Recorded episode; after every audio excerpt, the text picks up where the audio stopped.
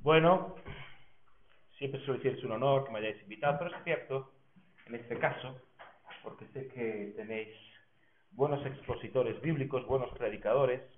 Yo ya os decía que antes que nada soy pastor y como la faceta pastoral que más me gusta es la de predicar. Entonces, me encanta acercarme a la palabra y compartir. Así que va a ser un placer para mí, más que para vosotros. Para vosotros va a ser un pequeño suplicio, ¿eh? porque siempre es diferente. Pero bueno, la verdad que es un honor. No, no sabe, sé que tenéis buenos expositores, buena gente que se acerca a la palabra y que siempre es un reto. Cuando uno tiene que predicar, a los que tenemos años ya en el ministerio, no, no es tanto un problema de, eh, de que siempre hay que cosas que compartir y predicar, sino qué predicar. ¿Qué, qué traer a un grupo de sesudos psicólogos que están siempre trabajando con problemas de la gente? Que, que inmediatamente que, que eh, Esteban me llamó y finalmente pudimos eh, coordinar y, y, saber que podría estar. Eh, una cosa que vino fuerte a mi corazón es lo que voy a, voy a compartir en esta mañana. A la tarde tendré un acercamiento distinto, pero que vino a mi corazón en esta mañana que tiene que ver un poquito con las crisis que de alguna manera las personas que estamos en el área del servicio, eh, eh, siempre me gusta hablar del área del servicio, no tanto el área del liderazgo. Yo cuando enseño a la gente que es un líder, es del inglés to lead, es decir, es el que guía, no el que manda, sino que es otro concepto, ¿no? Entonces, cuando, si, si yo hablo del concepto de liderazgo, hablo en, en, el sentido del siervo que tiene que guiar o que tiene que servir a los demás, no en el que se enseñorea, ¿no? Que creo que todos tenemos ese concepto, pero a veces no, no lo vivimos de esa manera. Entonces, eh, yo quisiera que os acercarais a Éxodo capítulo 3. Cuando el Señor se manifiesta a Moisés y le dice que vaya a libertar a su pueblo eh, allá a Egipto. Todos conocemos ese texto. Y allá, cuando Dios le dice que oyó el clamor, que subió el clamor de, del pueblo delante de él, dice Moisés en el capítulo 3, eh, versículo 11, bueno, el 10 dice, ven por tanto ahora y te enviaré a Faraón para que saques de Egipto a mi pueblo, los hijos de Israel. Entonces Moisés respondió a Dios, ¿quién soy yo para que vaya a Faraón y saque de Egipto a los hijos de Israel? Y él respondió, ve porque yo estoy contigo y esto te será por señal que yo te he enviado. Cuando hayas sacado de Egipto al pueblo, serviréis a Dios sobre este monte. Bueno, después Moisés en el versículo 13 dice, bueno, ¿cuál es tu nombre? ¿Qué le responderé? y Dios le dice, bueno, yo soy el que soy, y así hijos de Israel, yo soy, yo soy, me he enviado a vosotros.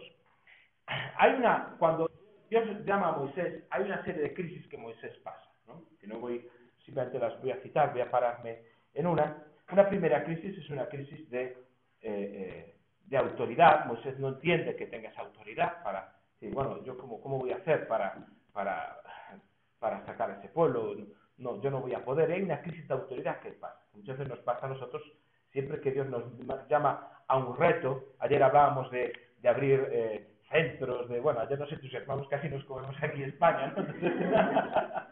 esto está ocupado, esto lo vamos a conseguir, que nos dejan.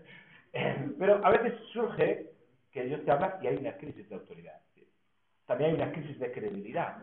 Cuando Moisés dice, bueno, y, me creerán, yo, en nombre de quién voy, esto yo no soy creíble, ¿en base a qué? Y hay una crisis también de habilidad, ¿cómo voy a sacarlos? ¿no? Dios, dice que usa el tema de la vara. Hay una serie de crisis que pasa tanto de autoridad, credibilidad como de, de habilidad, que todos muchas veces pasamos cuando Dios nos llama algo, ¿verdad? Y que nos cuestionamos. Pero hay una crisis en la que yo me quiero parar, una cuarta crisis que Él pasa, en la que yo me quiero parar en esta mañana, que es una crisis de identidad. ¿verdad? Voy a trabajar el tema de la identidad y yo sé que es un tema muy tocado y manido por vosotros, pues yo quiero hacer un acercamiento eh, bíblico al asunto de, de, la identidad y ver cómo lo podemos tocar. Y fíjate lo que dice eh, en el versículo eh, 14. Dice, ¿quién soy yo? Perdón, versículo 11. ¿Quién soy yo para que vaya Faraón y saque de Egipto a los hijos de Israel? Y fíjate que Moisés es uno de los líderes más grandes del Antiguo Testamento. Estamos hablando eh, de los pilares del Antiguo Testamento, que en Génesis puede ser Abraham, eh, Moisés, David.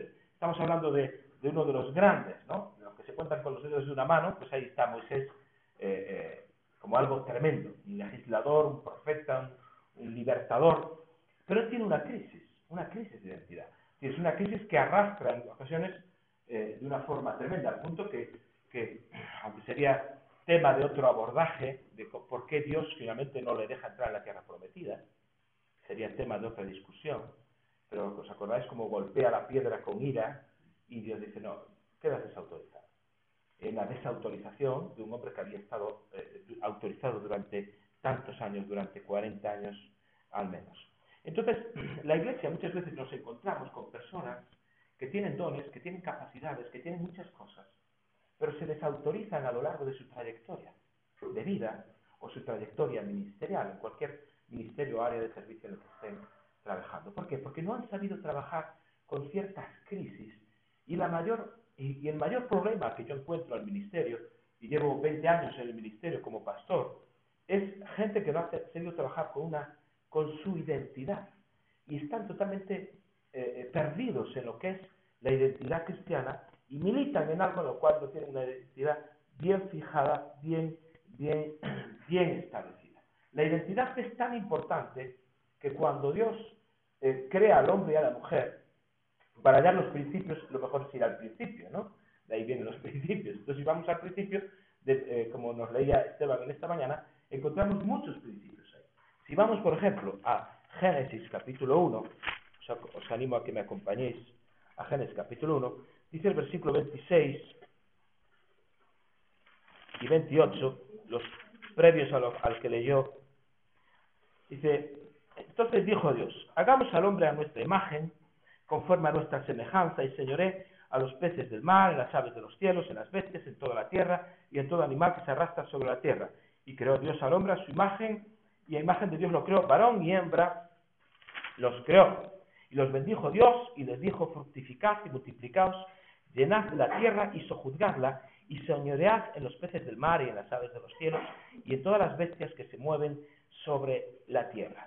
Dios es un Dios de orden y hace las cosas con orden. Entonces aquí vemos que al crear al hombre y a la mujer, establece un principio y dice, hagamos a Dios, perdón, hagamos al hombre a nuestra imagen, ¿verdad? Y semejanza.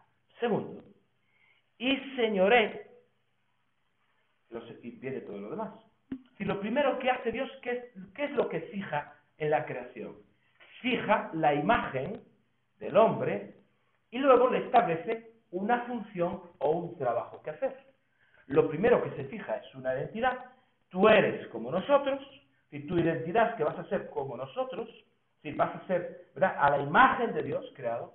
Y segundo, una vez que tú tienes esa imagen de Dios creado, la segunda etapa es que vas a tener autoridad, vas a poder señorear, vas a poder llenar la tierra, etcétera, etcétera. Todo el mandato bíblico que es bien conocido por nosotros.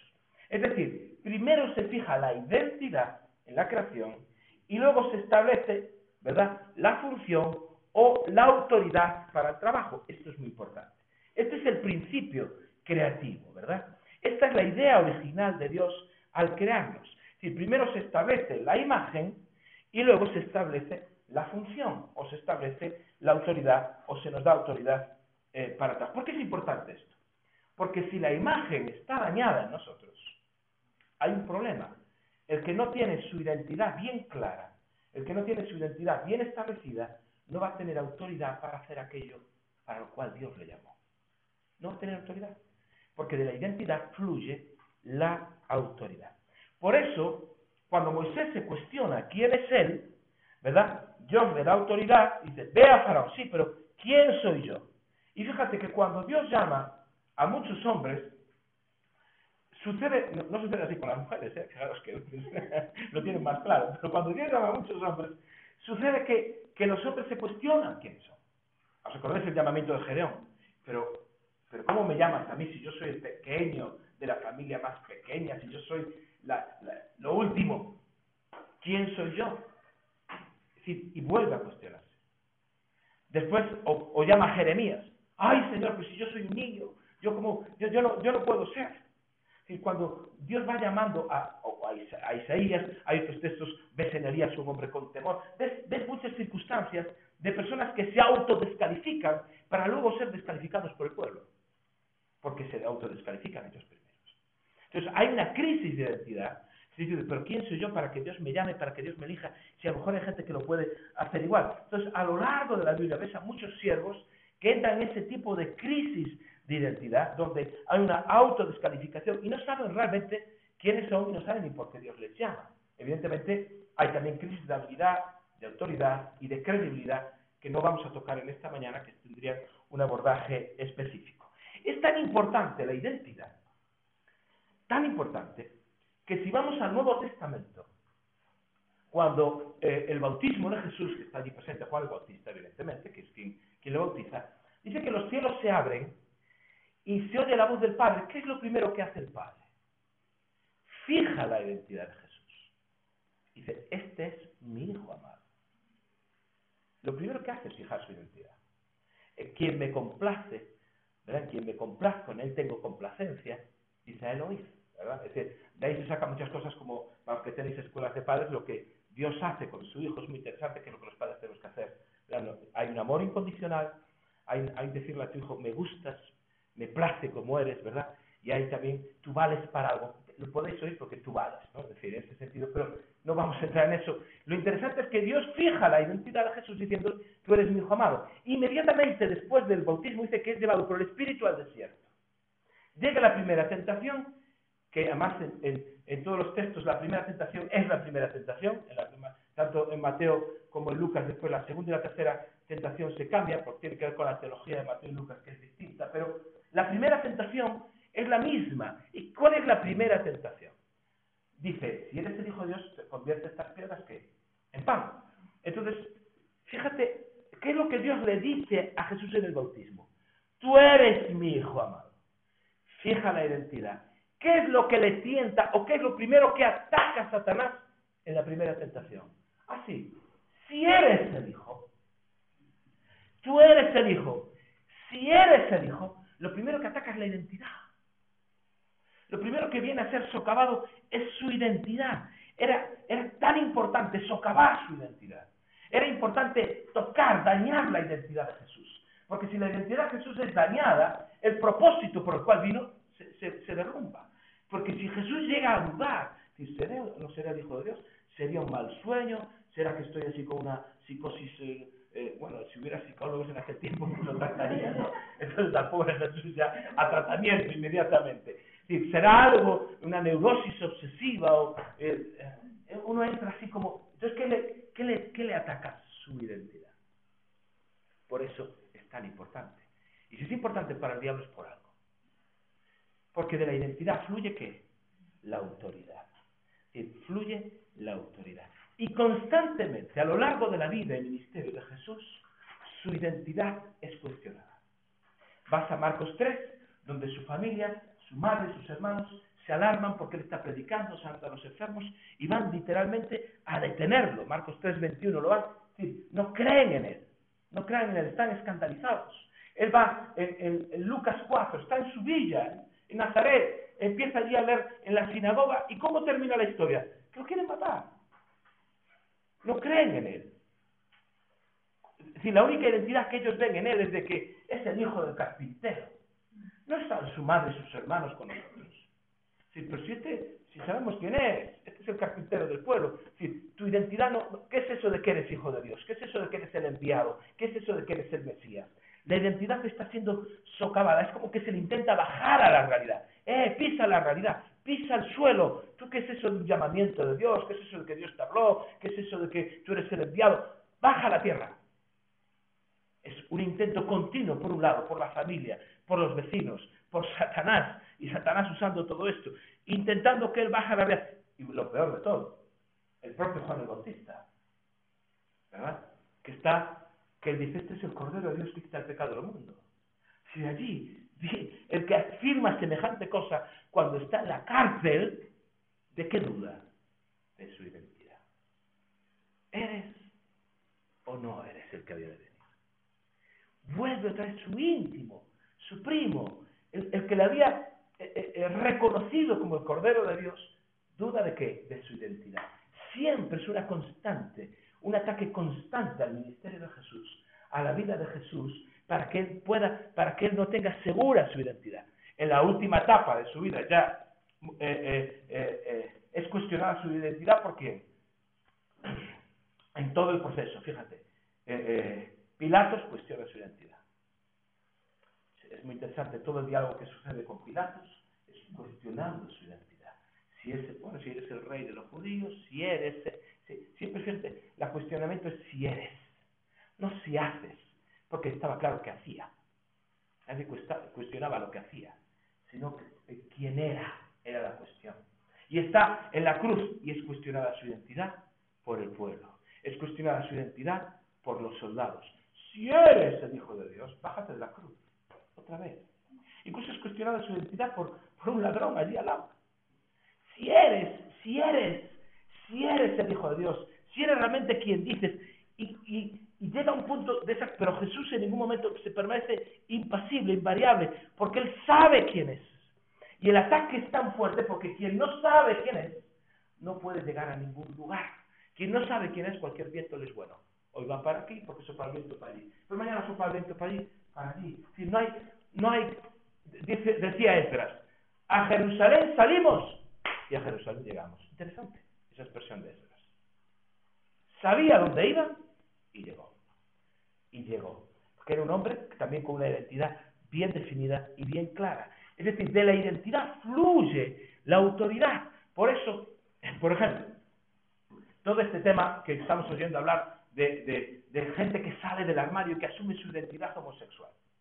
Fijaros una cosa, de repente, una persona que vive una lucha interna terrible, como es tener eh, eh, eh, una lucha con la homosexualidad, pero no vamos a entrar en ese tema, pero llega un momento en su vida, por las circunstancias que sean, que él asume esa identidad, se quita como un peso de encima de, de mil kilos que tiene y dice, papá, mamá o lo que sea, en la familia, en los amigos, yo soy esto. Y de repente, al asumir esa identidad, empieza a tener una autoridad impresionante. Es decir, mantiene ese criterio en su casa, mantiene ese criterio con sus amigos, incluso empieza a hacer público y se siente que es libre. Y empieza a tener una autoridad para defender sus posturas, para defender sus argumentos, para defender su estilo de vida y lucha como sea, con uñas y dientes por eso. ¿Por qué? Porque asumió una autoridad y le flu, perdón, asumió una identidad y fluye la, autoridad. Esto es un principio que funciona para todo. Cuando un cristiano, cuando hay cristianos que por fin salen del armario y asumen su identidad de cristiano, es impresionante.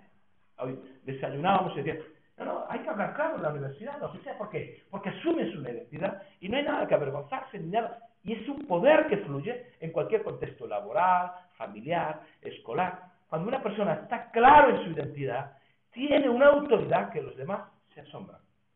Que era lo que le pasaba a Jesús. ¿De dónde le viene esta autoridad? De su identidad.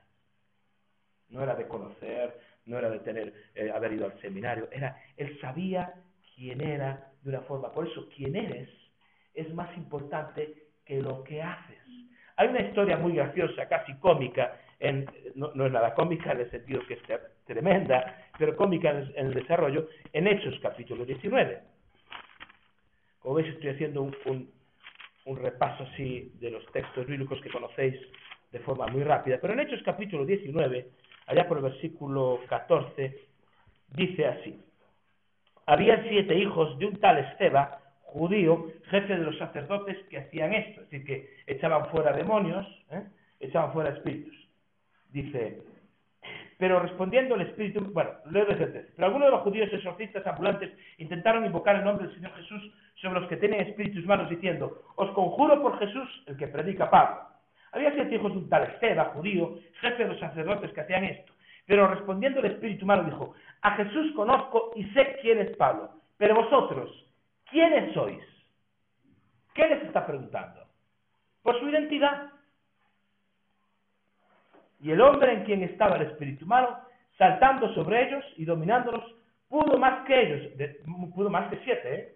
que se las trae, de tal manera que huyeron de aquella casa desnudos y heridos. Es decir, ¿quién eres tú? Lo que le está diciendo el, el espíritu. El espíritu malo que estaba poseyendo a ese hombre dice, yo sé quién es Pablo, sé quién es Jesús, yo conozco la identidad, pero ¿quiénes, ¿quiénes sois vosotros? Pues estos que venían utilizando el nombre de Jesús, que invoca Pablo, utilizaban eh, eh, las cuestiones religiosas como, como casi como exorcismo en el sentido de, de amuletos, como dichos, como frases, pero no, no sabían quiénes eran. No tenían la identidad formada. ¿Y qué es lo que hace? Tienen una derrota total con el mundo de las tinieblas. Si tienen una derrota ante, ante la situación que tienen que sacar para adelante, salen derrotados. ¿Por qué? Porque no sabían quiénes eran, no tenían la autoridad. Porque el nombre de Jesús no es un amuleto. Jesús, Jesús. No funciona así. Es una cuestión de autoridad. Es decir, todos necesitamos saber y tener bien establecida y definida nuestra imagen. Y todo el mundo lo hace.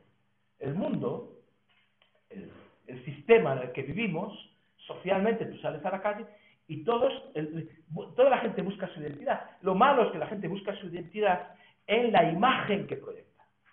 Y establece su identidad en función de la imagen que proyecta.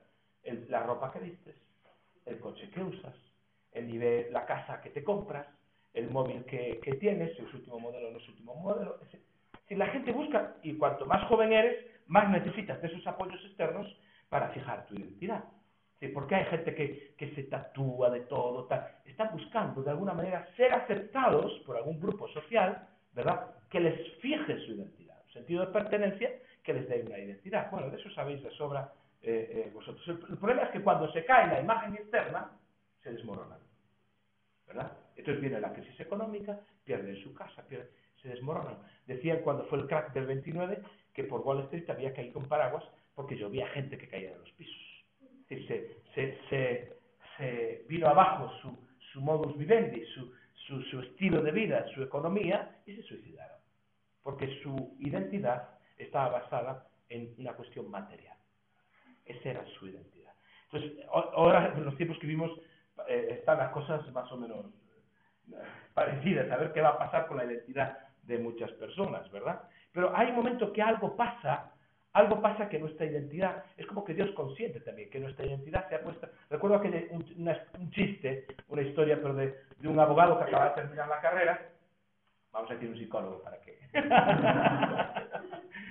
pero bueno, en el caso era un abogado, que acaba de terminar la carrera, el hombre alquila una oficina, uno la estaba poniendo en marcha, uno no había tenido ningún cliente, un hombre joven, estaba ilusionado, eh, tenía las cosas por allí aún, y de repente ve que entra un hombre a la oficina y él se sienta, coge el teléfono y dice, sí, sí, claro, es que tengo que volar a Barcelona porque sí, tenemos el caso de las eléctricas, sí, no, yo voy a presentar una querella, no, después de esto, sabéis que eh, en Nueva York tenemos que hacer no sé qué, claro, pues mira, te tengo que dejar que me entra un cliente, pues dice, ¿qué desea? Dice, eh, soy de Telefónica, vengo a dar la línea. Dice.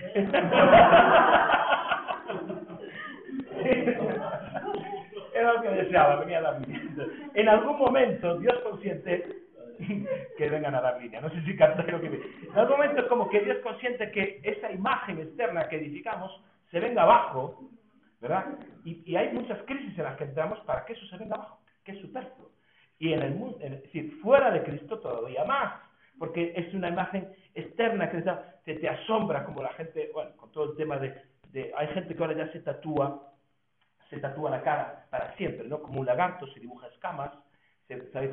Todo el tema de la moda ahora que hay de lengua bífida, ¿no? Se parte la lengua en dos, de forma que tienen la lengua bífida y tienen el look serpiente, el look lagarto para siempre. Bueno, eso es evidentemente una distorsión que habría que tratarla adecuadamente, ¿no? Una distorsión tal vez de la personalidad, ya veríamos, pero pero, ¿qué están buscando? Están clamando a gritos que, que necesitan una, una identidad. En la iglesia no es distinto. Hay gente que cree que eh, eh, la identidad de un pastor es ser de una forma que se heredó. Entonces, para ser pastor hay que ser así. O hay gente que dice, no, si para ser profeta, yo conozco una persona que dijo, no, si yo, yo soy profeta y se afeitó la mitad de la barba. tú, tú no estás bien, porque Dios le había hablado. Sí, porque la gente rara ¿A quién atrae? A los raros. Entonces la gente rara atrae a los raros. Entonces a veces buscamos como que, o, ¿qué es la imagen de un psicólogo? ¿Cuál es la imagen? ¿Hay alguna imagen de lo que debe ser un psicólogo? Hay gente que piensa que, hay gente que tiene miedo a hablar con un psicólogo porque piensa que le analiza la mente, ¿no? Entonces está la defensiva. Entonces, Eres psicólogo, uy, Dios mío, nada más lejano de la realidad, como bien sabemos, ¿no? ya quisiéramos, ¿no? Tener ese don de discernimiento. Yo, yo no sé, dones de discernimiento pocos. Ahora, ¿dónde sospechan de su funciona? De maravilla. Entonces, uno tiene un ojo ya clínico de los años, ¿no? Entonces dice, uy, ¿esto cómo está? Entonces, ¿qué es lo que ocurre en el jardín del Edén? Volviendo al principio. Justo cuando Dios establece la imagen, la primera, y esa sí que es la primera, las primeras tentaciones, es la gran trampa. ¿Qué es lo que dice la serpiente? ¿Qué susurra? ¿Cuál es la conversación que tiene con Eva? Esa conversación que tiene con Adán, tiene Adán, porque Adán estaba presente en aquella conversación, pero eso también, como digo yo, ese es otro tema. Entonces, ese es otro tema. Entonces, ¿qué ocurre? Dice, si comes, si haces esto, serás esto. Si tú tomas de este árbol, serás, ¿verdad? Como Dios. Pero fíjate, no me, intenta, no me interesa tanto el qué y el resultado, sino las líneas de función. Es decir, si haces, serás. ¿Qué le dijo Dios cuando los crea? Porque sois, haréis. ¿Entendéis? Porque eres, harás. Entonces viene el diablo y de una forma sutil cambia las cosas.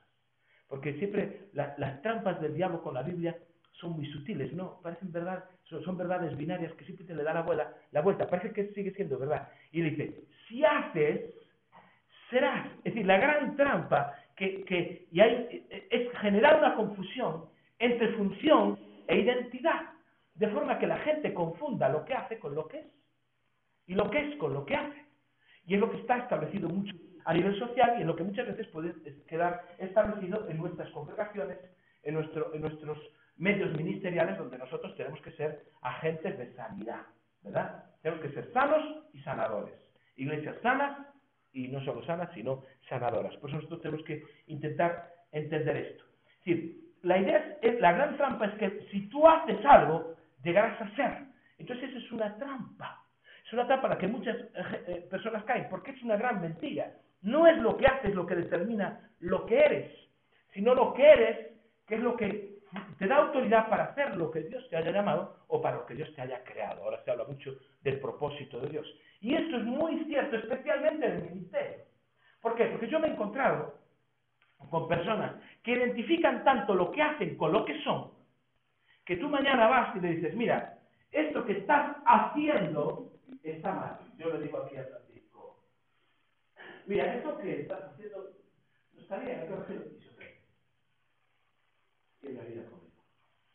Porque con el, correjo lo que hace, se siente herido en lo que es. Especialmente en el ministerio.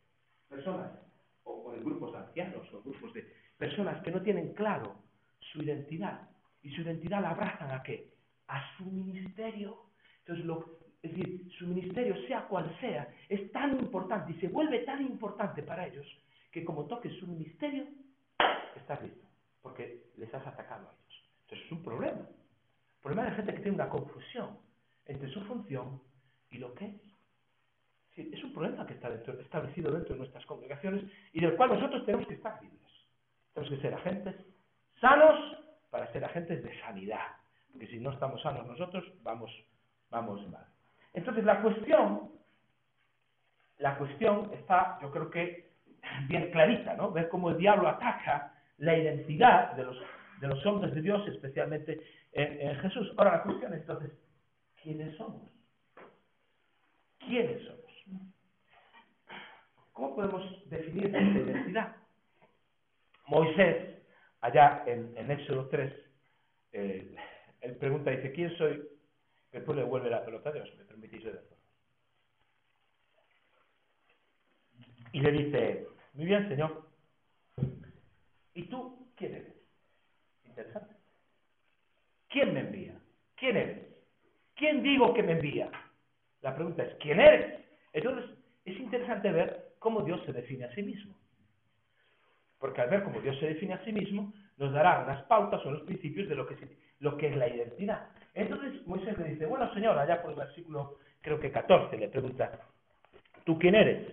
Y Dios le dice, no, yo soy el que soy. vale, gracias. Me ha solucionado muchísimo los problemas. Con eso voy a llegar muy lejos, ¿no? Entonces, pero dice, ¿cuál es tu nombre? ¿Qué le responderé? Dice, yo soy el que soy. Y así les dirás a los hijos de Israel, yo soy, me envío a vosotros. Esto que parece una ayuda, a mí me dice eso Señor, digo, vale, gracias, ¿no? Entonces, en fin, no, parece que no es mucha ayuda, pero nos da una pauta. Fíjate, Dios no se decide por lo que hace. Para Dios era muy fácil decir, yo soy el que creó los cielos y la tierra. Diles que el que, el que fundó los mares, el que estableció los montes, diles que el que, el que levantó Abraham y el que... No, no se define por lo que hace, sino que simplemente se define por lo que es. Evidentemente no, no tiene nombre, no le da nombre porque, porque no hay más dioses, entonces no tiene que diferenciarse de nadie. Pero los nombres nos hacen falta para distinguirnos, pero si solo hay Dios, no necesita nombre, Él es Dios. No, no. Entonces dice, yo soy el que soy. Sí, él se define por su propia existencia. Dios como que está contento consigo mismo, está seguro y no necesita justificar su existencia. Él es el que es. Y ese es el primer principio para establecer una identidad. Si nosotros somos lo que somos porque existimos en sí, porque somos criaturas de Dios. Dios nos dio vida. Es decir, yo soy único, no hay otro como yo. Dios nos ha hecho únicos, Dios nos ha hecho así. Y a Dios no solo, yo estoy convencido que Dios no solo nos ama. Dios es algo más, es algo más que, nos ama. A Dios le gustamos. No solo nos ama, sino que le gusta. y yo tengo que estar contento con lo que soy, y que le gustamos. Ahora, ¿cuál es nuestro problema? Que nosotros no nos gustamos a nosotros mismos e intentamos ser otros. No, no nos gustamos por nuestra propia existencia, sino no estamos contentos. Es decir, y, el pecado es quien, quien, estropea mi propia identidad, quien estropea mi, mi, mi existencia de alguna manera, y yo siempre trato de ser otro. Trato de ser, ay, si fuese como Billy Graham, ay, si fuese como no sé quién, si tuviese los dones de, ay, si fuese por Fournier, ay, trato de ser otro. Entonces, eso es un problema. Porque en la cultura occidental siempre tenemos que estar justificando nuestra existencia. ¿Para qué existo? Si tengo que estar justificando mi existencia. Para los judíos no dentro de la cultura occidental no hace falta eh, eh, justificar nada. Es decir, yo soy, yo nací, y yo soy, en mi propio soy un ser único, ¿verdad? Sin embargo, soy una persona especial, sin embargo, nosotros tenemos que estar demostrando algo. Algo. Y de pequeño te llamas eh, Pepito, eres José, ¿verdad? José García, pero de pequeño te llamas Pepito.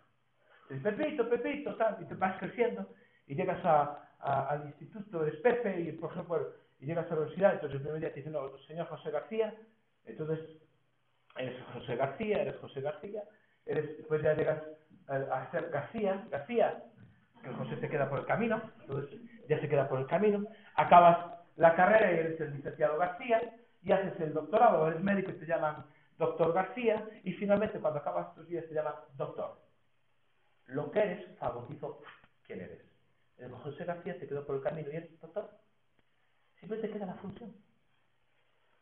Y esa persona, preguntas a alguien, ¿y quién es esa persona? Dice, no, mira, es, es un albañil, y te empiezan a hablar de lo que hace. Tú les preguntas por quién es, y te dicen lo que hace. está, está, tan establecido lo que hacemos que la gente no sabe decir quién eres. Es decir, ahora, los hebreos no eran así no tenía que estar demostrando algo, aunque los romanos eran muy cucos. Los romanos tenían un impuesto, y espero que no me oiga por aquí nadie del gobierno, pero tenían un impuesto, ¿verdad? Que era el impuesto por existir. Tú el hecho de nacer te pagabas un impuesto por existir. Entonces, así que no nos oiga el ministro de Economía que dice para salir de la crisis. bueno, ya hay un impuesto, sí, es el impuesto de, las personas físicas, ¿no? Entonces el IRPF es casi por existir, eh, eh, es un impuesto así. Entonces, ¿qué es lo que hace la gente? Entonces la gente Desgraciadamente, vosotros de esto sabéis mucho y no quiero abundar, pero se mira en, espejos eh, distorsionados. Nunca fuisteis a una, a, una, a una sesión de estas. Yo recuerdo que antes venían en las ferias de Lugo, allá por San Froilán, venían unos, unos, unos carromatos con estos espejos que te hacen más alto, más alto, más gordo, más bajito. Eran divertidísimos. Era, yo estoy deseando volver a ver una cosa de esas porque la verdad es que te lo pasas muy bien en una, en una cosa de estas de espejos, ¿no? Que te vas viendo, claro, recuerdo una vez que entro, entro en uno y digo, le digo a mi mujer, mira, mira qué gordo me hace, no, y dices, eso es normal. Pero, ay, Dios mío, Dios me habló directamente. Pero hay gente que se ve en espejos distorsionados. Les busca su identidad, y a veces un espejo distorsionado de una autoridad abusiva, siempre intentando agradar, agradar a su padre eternamente, o a su madre, o espejos distorsionados de fracasos, de rechazo. No quiero entrar ahí, pero quiero dejaros ese pensamiento. Como muchas personas establecen su identidad en función de verse en espejos distorsionados, ¿verdad? De otras personas que tienen su identidad distorsionada y siempre están buscando eso, agradar a un padre que nunca los valoró, ¿verdad? O una madre, eh, o a veces madres chantajistas emocionalmente que, para que no abandonen, no se abandone el hogar, eh, mujeres que tienen espejo distorsionado porque han sido rechazadas por un hombre o por dos hombres y tienen una distorsión en su identidad en ese sentido, la gente está en ese sentido hecha polvo. Su, identidad distorsionada viéndose en espejos distorsionados. Y nosotros tenemos que aprender a poner ese espejo normalizado, ¿verdad? que es que viene la palabra de Dios y que nos dice tal cual eh, somos. Pero hay otra manera de definirse Dios. Primero dice, yo soy el que soy. Es decir, yo estoy contento, el mensaje, yo estoy contento con quien soy. Yo estoy contento como soy. Yo soy Marcos Zapata, ¿quién es? Soy el que soy. Yo estoy contento como soy. Y no voy a procurar ser el que no soy. Yo soy el que soy. Punto y seguido.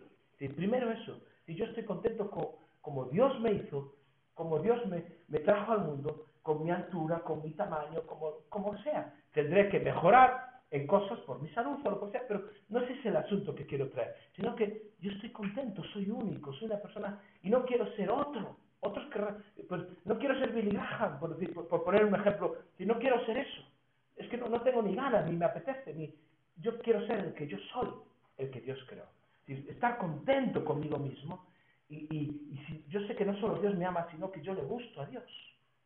Y tú le gustas a Dios. Pero fíjate, en otro momento Jesús va caminando con sus discípulos, allá cerca de Cesareo de Filipo, Mateo 16. Y me dado como Jesús va caminando y se da vuelta y dice, bueno, y lanza una pregunta al aire así bien fuerte. ¿Quién dice la gente que soy yo? ¿Por qué está preguntando Jesús? Por su identidad, ¿sí o no? ¿Qué, ¿Cuál es mi identidad para la gente? Bueno, unos dicen que eres Juan el Bautista, otros dicen que eres Elías, otros dicen que eres Jeremías o alguno de los profetas. Vale, muy bien. Eso es lo que la gente dice. Fíjate, que es otra persona, ¿no? Es interesante. No, entonces dice, pero ¿y vosotros? Para vosotros, los que habéis caminado conmigo, que habéis estado cerca de mí en este tiempo. Mire, la gente dice eso. Pero para vosotros, me interesa escuchar vuestra opinión. Parafraseando, ¿verdad? Para vosotros, ¿quién soy yo? Y no es que precisamente se pelearan todos, no, déjame a mí, a mí primero, no, yo primero, que yo los... O solo uno, solo uno. Y Pedro dice, tú eres el Cristo, el Hijo del Dios viviente. Y entonces esto es muy interesante.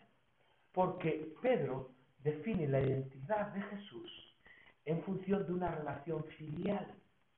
Y entonces Jesús le dice, muy bien Pedro, no te lo ha revelado ni carne ni sangre, esto no es una locuración mental tuya, no es algo que, que tú sepas por intuición, esto es algo espiritual. Entonces dice, y tú, dice, tú eres Pedro, el Hijo de Dios viviente. Entonces, ¿qué le contesta Jesús? Y tú eres Simón, hijo de Jonás tú eres Jesús, o bueno, tú eres el Mesías, el Hijo del Dios viviente. Entonces sí, y tú eres Simón, hijo de Jonás. Fíjate, cuando Jesús, cuando a Jesús se le reconoce en su, relación filial, Jesús inmediatamente reconoce una relación filial en Pedro. ¿Qué quiero decir con esto? Que para los judíos era importantísimo, una marca de su identidad era su genética, era su familia, era la familia a la cual pertenecía. Y eso es un hecho real. Nosotros también somos quienes somos en función de nuestra identidad genética, en función de la familia a la que Esto es un principio que funciona en lo natural. Evidentemente, yo soy como soy porque tengo unos genes de mi padre, de mi madre, y tengo una estructura física, mental, muchas cosas que tienen que ver con algo heredado, pero no todo es herencia, también hay ambiente. Pero hay una parte de herencia. Entonces, define a Jesús, eh, eh, Pedro define a Jesús por su genética, y Jesús, interesantemente, muy interesante, le contesta de la misma manera. Hay una definición en función de su, su carga genética, en función de su relación filial. Por eso para los judíos era tan importante todo el tema de las genealogías, etcétera, etcétera, todo este tipo de cosas que se ve, incluso Dios, en otro momento, cuando se, se, define, se le conoce a Dios como el Dios de Abraham, de Isaac y de Jacob. Una relación genética, una relación paterno-filial. Entonces, ¿qué tiene que ver eso con nosotros? Pues que a nivel espiritual el principio es exactamente lo mismo. Las personas que no tienen una relación paterno-filial con Dios no logran tener una identidad cristiana fijada. Hay personas que todavía no han descubierto a Dios como Padre. Y eso es increíble dentro de nuestras iglesias. Hay personas que son militantes evangélicos. Y es perfecto, a mí gusta la, gente, a mí gusta la militancia. Gente militante. Pero hay que las personas, hay, hay gente que les falta aún esa relación paterno-filial. Si no tienen, son como huérfanos espirituales.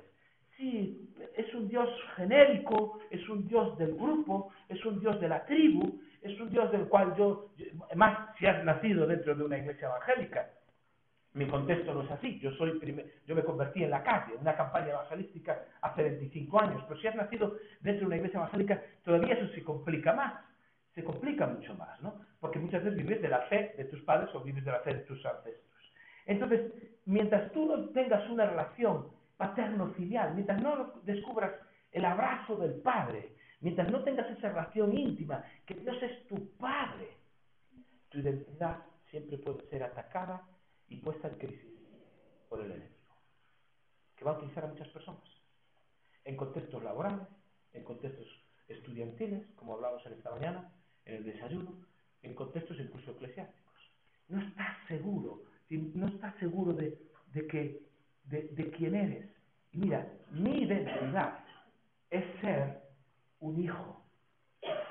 Y mi trabajo es ser un siervo. Entonces, eso para mí, porque yo por las circunstancias de la vida, mi trabajo, entre comillas, ser pastor, no es un trabajo, es un llamamiento, pero cualquier circunstancia de la vida puede que eso se anule, por lo que sea. Por muchas circunstancias que pueden venir, un accidente, yo qué sé. Entonces yo dejo de ser pastor, entonces que pierdo mi identidad, ¿no? Porque yo soy un hijo, Dios es mi padre, yo conozco a mi padre, yo tengo una intimidad diaria con él, yo tengo una relación, yo no puedo pasar una semana sin haber tenido un encuentro significativo con Cristo. Yo puedo leer y orar todos los días, pero una semana sin haber tenido un encuentro significativo con Jesús yo no puedo vivir sin eso. ¿Por qué? Porque las presiones del ministerio y de la obra social a que vivimos son muy fuertes. Pueden arrasar con una persona que, que no está con sus pies sobre la roca y que no tiene una intimidad con esa relación del Padre. Entonces, ¿qué es lo que hay que llevar a las personas? Y urgentemente dentro de estas iglesias, a que conozcan al Padre. En el, en el año 94 una revolución, sobre todo dentro del mundo carismático pentecostal, con lo que se llamó una renovación espiritual a nivel mundial que surge en Toronto, y se conoció como la Toronto Blessing, con muchos excesos en muchos aspectos. Pero había algo en esa Toronto Blessing, que era recuperar el gran mensaje que, que Dios trae, que trae en aquel momento, era volver a recuperar a Dios como Padre, la paternidad de Dios, volver a descubrir al Padre. Había un énfasis en el Hijo, en el Espíritu, sí, pero volver a ver al Padre, un Padre que te ama, un Padre que te abraza, un Padre perdonador, al Padre del Hijo pródigo. Era una recuperación de la figura del Padre dentro de la congregación, dentro de la iglesia que ha traído eh, eh, tanta, tanta vida. Entonces, esa revelación de la paternidad de Dios es importante tenerla, al punto que solo hasta que una persona identifica a Jesús, fíjate lo que, lo que pasa en, hecho, en Mateo 16 perdonad que nos lea los textos porque son conocidos eh, eh, por todos vosotros, ¿verdad? Pero ¿qué pasa en Mateo 16? Cuando Pedro identifica a Jesús, Jesús identifica a Pedro. Cuando Pedro identifica a Jesús, Jesús identifica a Pedro. Es decir, cuando tú logras identificar a Dios en tu vida, cuando tú logras identificar esta paternidad de Dios, cuando tú te das cuenta y dices, no, no, tú, tú, yo sé quién eres, tú eres para mí esto, y cuando hay esa identificación, entonces Dios dice, también tú eres. Yo soy para ti eso, pues tú eres para mí. Yo te conozco, yo sé quién es tu padre, yo sé cuál es tu historia, yo sé cuál es tu trayectoria. Tú eres Simón, hijo de Jonás. ¿Cómo no te voy a conocer? Tú me has identificado a mí, ahora yo te identifico a ti. Esa relación de la paternidad es tremenda porque tú te ves como un hijo. Y te das cuenta que a Dios le, gusta, que Dios también abre los cielos y dice, me place este hijo que tengo aquí. Este es mi hijo amado que tengo, que me place, me place como es, me place, me place. Ahora, eso no, está, vas a estar exento de ser atacado en tu identidad, pero ya tienes, ya tienes tu identidad fijada. Sabes quién es tu padre. Y que te ataquen en tu identidad, en cualquier contexto. Si te da igual. Aunque te crucifiquen, te da igual. Porque a Jesús en la cruz, en la misma cruz, le invitaron a bajar de la cruz. Y pudo haberlo hecho, claro. Puedo decir, dar una voz y millones de ángeles venir y acabar con este asunto. Pero él tenía su identidad bien afirmada. Esto, ya se, eh, eh, me acordaba un texto, en, esta mañana, eh, estaba repasando mis notas y viendo esto, y me acordé de un texto de jueces que no tenía previsto compartir. De jueces capítulo 9, un texto así un poquito Ah, estoy en Josué. Jueces. Jueces 9, dejarme leerlo porque no, no sé los versículos. Eh, es la historia de que las, las, las, eh, eh, plantas del campo quieren elegir un rey, ¿os acordáis de eso? Dice desde el punto, desde, perdón, desde el versículo 8 hasta el 15 dice. Fueron una vez los árboles a elegir rey sobre sí. Y dijeron al olivo, reina sobre nosotros. Mas el olivo respondió, ¿he de dejar mi aceite con el cual en mí se honra a Dios y a los hombres para ir a ser grande sobre los árboles? Y dijeron los árboles a la higuera, anda tú, reina sobre nosotros. Y respondió la higuera, ¿he de dejar mi dulzura y mi buen fruto para ir a ser grande sobre los árboles?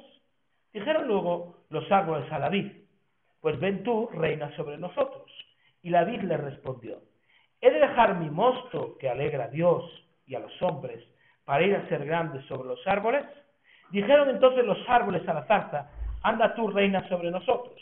Y la zarza respondió a los árboles, si en verdad me elegís por rey sobre vosotros, venid, abrigaos bajo mi sombra, y si no, salga fuego de la zarza y devore a los cedros del libro. Bueno, esto tiene tiene todo un sentido eh, con, respecto al reinado que no, no nos interesa en este momento.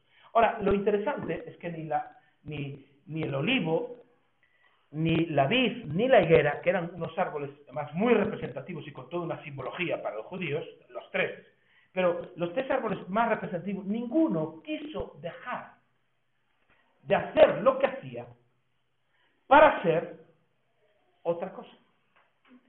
Es decir, la reflexión es que, por ejemplo, el olivo, por ejemplo, el olivo, el olivo no quiso dejar de producir aceite, ¿verdad?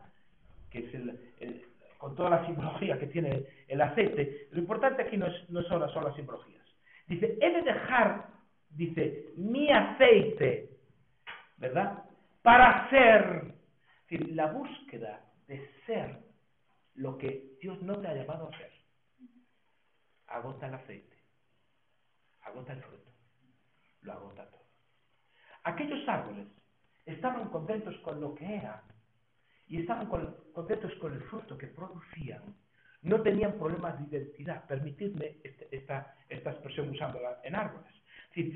la búsqueda de ser grande, la búsqueda de ser algo que no eres, si aquel árbol tuviera un problema de identidad, ay, voy a ser rey de los árboles, esta es mi oportunidad. ¿Qué dice, qué dice la Biblia? Tendría que dejar de dar el aceite. Tendría que dejar la higuera de dar su fruto. Tendría que dar la vid dejar de dar su mosto. ¿Para qué? Para hacer algo para lo cual Dios no le llamó. Aquí, si os dais cuenta, el conflicto entre la función y la identidad está presente. Solo que estos tres eh, árboles o estas, estas tres plantas tienen clara, clarísimo su identidad. Y como tienen claro lo que son, saben que el fruto, el, lo que dan, es algo tremendo. El fruto es algo, es algo que honra a Dios, algo que agrada a los hombres. Y no necesito ser otra cosa. No necesito cambiar mi identidad para estar dando lo que Dios tiene para mi vida. Esto es realmente importante porque uno ve que presenten las personas que tienen una crisis de identidad, que en la búsqueda de ser grande, y no es problema que Dios eh, eh, eh, sea grande en el sentido, el problema es la búsqueda, y la búsqueda de ser lo que no son, la búsqueda de, de funcionar aquello para lo cual Dios no les creó, agotan lo que tenían, agotan su aceite, agotan su mosto, agotan el fruto dulce de los hijos. Lo que tenían que dar desapareció, porque están fuera del lugar, porque están fuera del lugar. Por eso es urgente en medio de nosotros que nosotros eh, eh, podamos tener un mensaje, fíjate, eh, claro a las personas que tengan su identidad tranquila en ser lo que son, lo que Dios les ha dado, son olivos, si son vides, si son, si son higueras. Eso, fíjate cómo, cómo define. Mi oso, alegra a Dios y a los hombres, ¿verdad? Alegra a Dios y a los hombres. Honra a Dios y a los hombres. Fíjate, lo que cuando una persona está haciendo aquello para lo cual ha sido creado, cuando una persona está en su identidad, alegra a Dios y a los hombres. Es una bendición. Es una bendición en todas partes. En todas partes. Hay un hombre que a mí me, apasiona, que es el apóstol Pablo. ¿no? Y quiero terminar con él. Quiero terminar con él. Es cuando Pablo, a mí me ha ayudado mucho esto, esto que os voy a compartir. Pablo en 1 Corintios capítulo 15 dice así.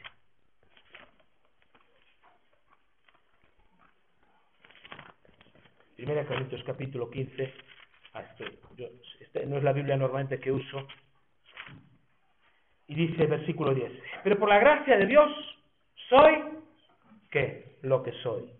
Y su gracia no ha sido en vano para conmigo.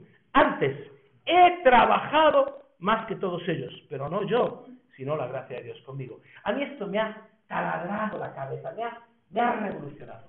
Porque dice, por la gracia de Dios soy lo que soy. Ah, perdón, Primera Corintios 15, 10.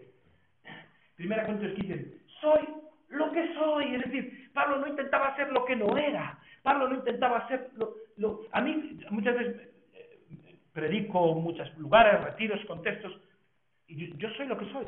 No voy a pretender ser lo que no soy. No voy a pretender ser el... otra cosa. Si yo soy lo que soy. Este, el paquete viene así. Ahora dice, si su identidad fijada, no tiene dudas. Y hoy dice, pero trabajo más que nada. La función. El ser lo que soy no es una excusa para ser un vago, evidentemente. Pero, trabajo mucho, trabajo un montón, he trabajado más que todos ellos. Ahora, no es, no es una cuestión que esté eh, eh, para mi gloria, sino que es la gracia de Dios, que tiene que ver con qué? Con lo que soy. Lo que soy me ha llevado a trabajar más que nadie. ¿Por qué? Porque lo que soy. Entonces, esto es muy importante. Primero, por la gracia de Dios se fija la identidad. Soy lo que soy. Segundo, trabajo más que nadie. La función. ¿Pero por qué? Por la gracia. Por cómo Dios te ha creado, por los dones que te ha dado, los talentos que, que te ha puesto, ha en tu vida. Hay una, historia en la que Pablo, es una historia, a mí, eh, más en estos tiempos que estamos viendo, la de crisis, estoy yendo mucho a ella y creo que el Señor me está enseñando algunas cosas para compartir. Pero es cuando Pablo tiene el naufragio, sabes que está yendo a Roma y naufraga eh, el barco. La historia es, tremenda, ¿no? En, el capítulo 27 de la tempestad, de, de, de Hechos, ¿verdad? Conocéis el texto. Entonces estamos en Hechos y con esto termino. Es que los predicadores vamos anunciando el fin varias veces, ¿no? ya para que Con esto termino. Pero dice, Hechos capítulo 27, versículo 13 en adelante, eh, todo hasta el final del capítulo e incluso el 28 está hablando de toda esa tempestad en el mar y lo que ocurrió. Es muy interesante porque aquí hay, hay una carga profética, simbólica, acerca de los tiempos que estamos viviendo ahora, muy interesantes. Muy interesantes. Pero dice que, que bueno, sabéis que está, estaban en, un puerto que se llama Buenos Puertos, entonces Pablo dice al, al comandante, al capitán, dice que era mejor quedarse pasar allí el invierno y no salir. Pero no le hacen caso a Pablo y se ponen de acuerdo tanto el, capitán como eh, el soldado, el centurión con el capitán del barco y de no vamos a salir. Y dicho y hecho, salen y ocurre que viajando para Europa, por abajo de Creta, bueno, el, de Chipre, mejor dicho, van, eh, viene un, ciclón tremendo, el eurociclón, una cosa, Euroclidón, una cosa muy fuerte, y hace que el barco empiece a zozobrar, empiece eh, a ir muy mal, al punto que pasan 14 días 14 días, que es mucho tiempo, sin ver la luz del sol ni la luna. Es decir, aquello está encapotado. Y dice que pierden toda esperanza. Mire, vamos a leerlo un momentito, porque quiero que os deis, que vayamos, dice, soplando una brisa del sur, versículo 13, pareciendo los que ya habían tenido lo que deseaban, levaron anclas e iban por la costa de Creta, pero no mucho después dio contra la nave un viento huracanado llamado Euroclidón y siendo arrebatada la nave y no pudiendo poner pro al viento, nos abandonamos a él y nos dejamos llevar. Y habiendo corrido sotavento una pequeña isla llamada Clauda, con, una con dificultad pudimos recoger el esquife. el esquife es un barquito pequeñito que iban a perder, eh, eh, una, lancha que, que llevaba siempre colgada, pues había que bajar a tierra. No he subido a bordo, usaron refuerzos para ceñir la nave y teniendo temor de dar contra la Sirte, que es unos bancos de arena, arriaron las velas y quedaron a la deriva.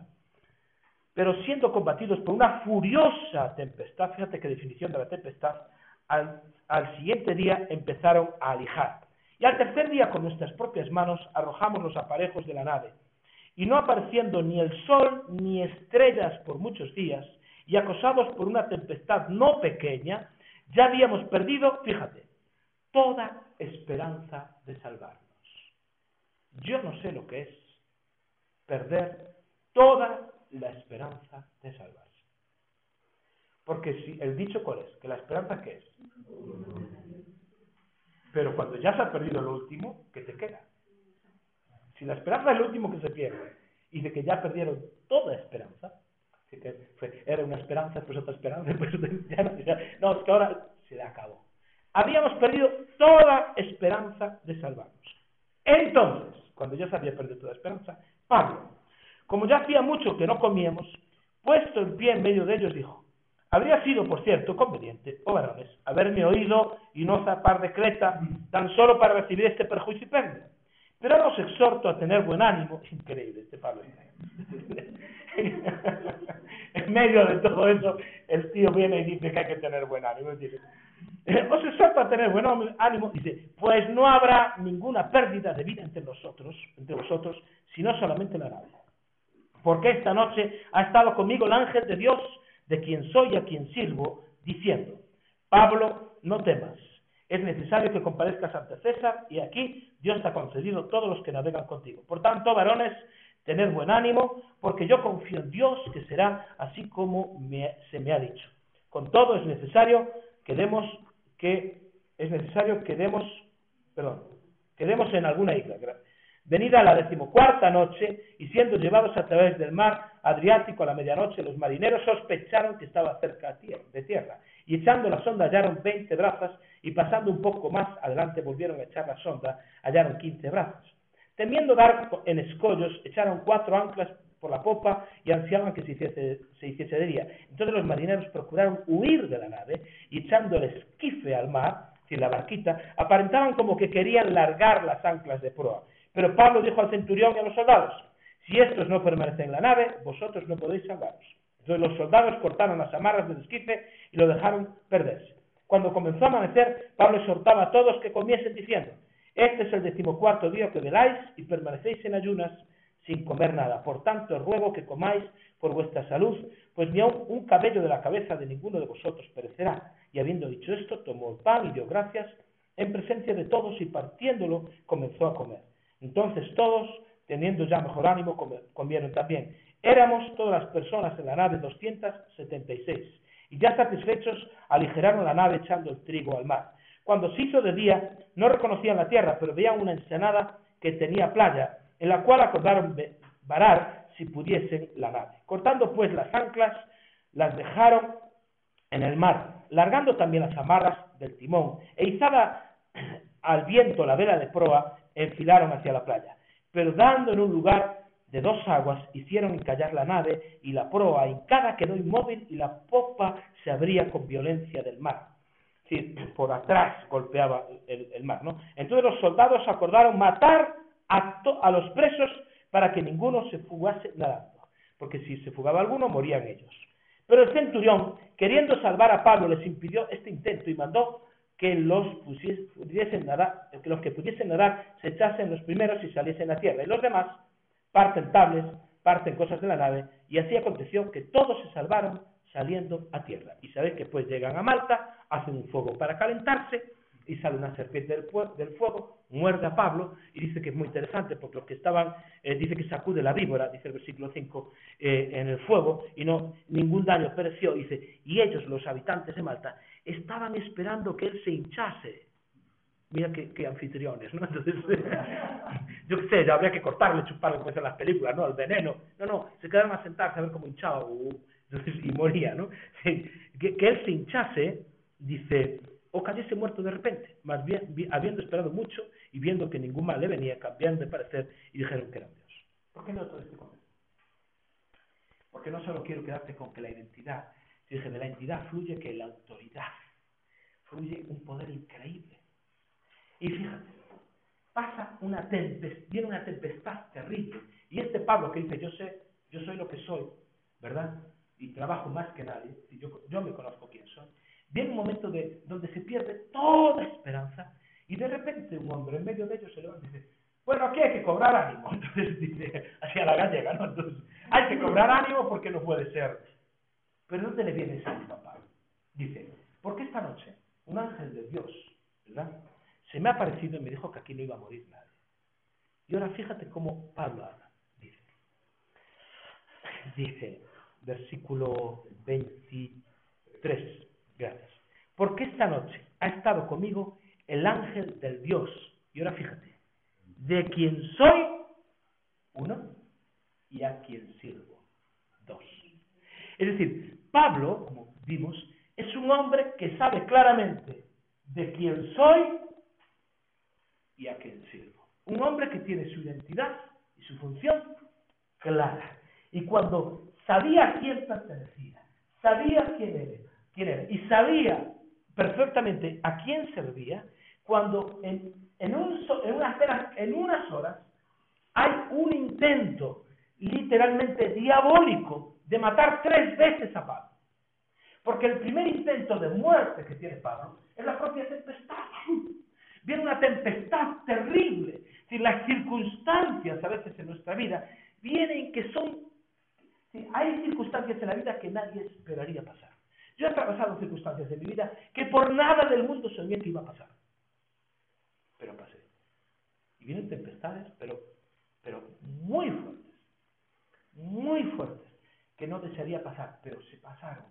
Y en ese momento que pasas esa tempestad, y a veces en la vida hay tempestades muy duras que vienen para destrozarte, para aniquilarte, para acabar con, con tu fe. Si a una persona la pillan con su identidad flojeando, las tempestades le arrasan, le arrasan, acaban con él. Entonces hay un primer intento por parte del enemigo de nuestras almas, que es a través de las circunstancias acabar contigo. Hay un segundo intento de muerte de Pablo, que los soldados lo quieren matar. Un segundo intento de asesinato, en un día, ¿verdad? Un segundo intento dice que los soldados quieren matarlo. Tienes la acción de los hombres que se vuelven contra ti.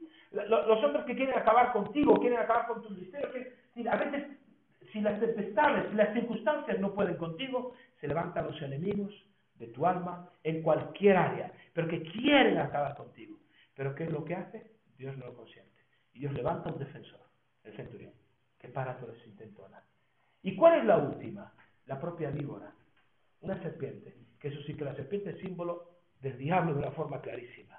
Es decir, y tampoco tampoco lo consigue. Es decir, cuando hay una persona, un hombre o una mujer, que tiene clara su identidad, un hombre y una mujer que sabe decir, yo sé de quién soy y yo sé a quién sirvo, el Dios de quien soy y a quien sirvo, ya pueden venir las circunstancias, ya pueden venir los hombres, ya puede venir el mismo diablo, que tú permaneces en tu lugar. No te hará daño. Podrán, eh, podrán derribarte, pero no estarás destruido, dice Pablo. Derribado, pero no destruido. No estoy destruido, me vuelvo a levantar. Me vuelvo a levantar. Si personas así, en medio de las circunstancias, reciben la visita de los ángeles de Dios, si reciben un aliento de la palabra de Dios, reciben una, una palabra de exhortación, reciben algo tal que son capaces de alentar a todos los que tienen a su alrededor. Personas así salvan vidas de los que tienen a su alrededor. Personas que tienen clara su identidad. Yo sé de quién soy. Y tienen clara su función. Y yo sé a quién sirvo. Ni las circunstancias, ni los hombres, ni el mismo diablo va a poder tambalearte. Va a poder matarte. Va a poder No va a poder. No puede. No puede. Si no, no hay, si las circunstancias podrán ser terribles, pero tú te mantienes en tu lugar. Ni el diablo, ni los hombres, ni las circunstancias pueden con un hombre o con una mujer que es capaz de decir esto. Yo sé, sé quién soy y yo sé a quién sirvo. Os invito a que os pongáis en pie.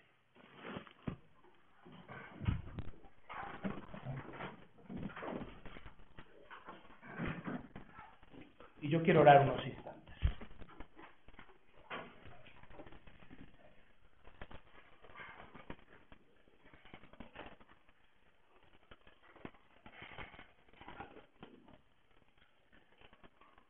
Evidentemente nosotros estamos aquí, y os lo decía al principio, como agentes de sanidad y agentes sanadores. Pero los primeros que tenemos que estar sanos somos nosotros. Somos personas que tenemos que tener clara nuestra identidad. Y poder decir como Pablo, yo soy que soy. Yo sé de quién soy y sé a quién sirvo. Si tú eres capaz de salir de este retiro con esto, yo ya me doy por contento a mucho tiempo. Porque hay personas que no lograron entender esto toda su vida. Y lucharon con crisis de identidad que les llevó a crisis de habilidad, crisis de credibilidad, crisis de autoridad. Las demás crisis vienen derivadas de esto. Si tú eres una mujer capaz de establecer el libro de este, y no importa que estés en la universidad y lo que digas, y que, y no importa nada, y que es al revés. Ese poder y esa autoridad que fluye es tan atractivo. Es tan atractivo para la gente que es lo que quiere. Se convierte en algo atractivo.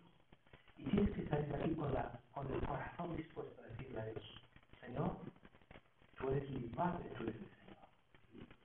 Y Dios te dirá, y yo te enseñaré esto. Identifica a Dios en esta mañana como tu Padre, y Dios te identificará y sellará tu identidad como hijo. Padre amado, nos acercamos delante de ti, todos nosotros, Señor, en un mismo espíritu. Yo te agradezco la palabra que es viva, es eficaz, es fresca. Señor, y en esta mañana venimos porque, Señor, necesitamos reconocerte como nuestro Padre. Y lo hacemos conscientemente. Tú eres nuestro Padre. Tú eres nuestro Dios. Señor, queremos que nuestros pies se firmen sobre la roca, que es Jesús. Que nuestra identidad esté fijada como hijos tuyos.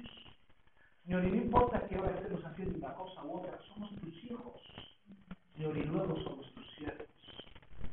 Señor, Señor, que las palabras del apóstol Pablo puedan ser las nuestras.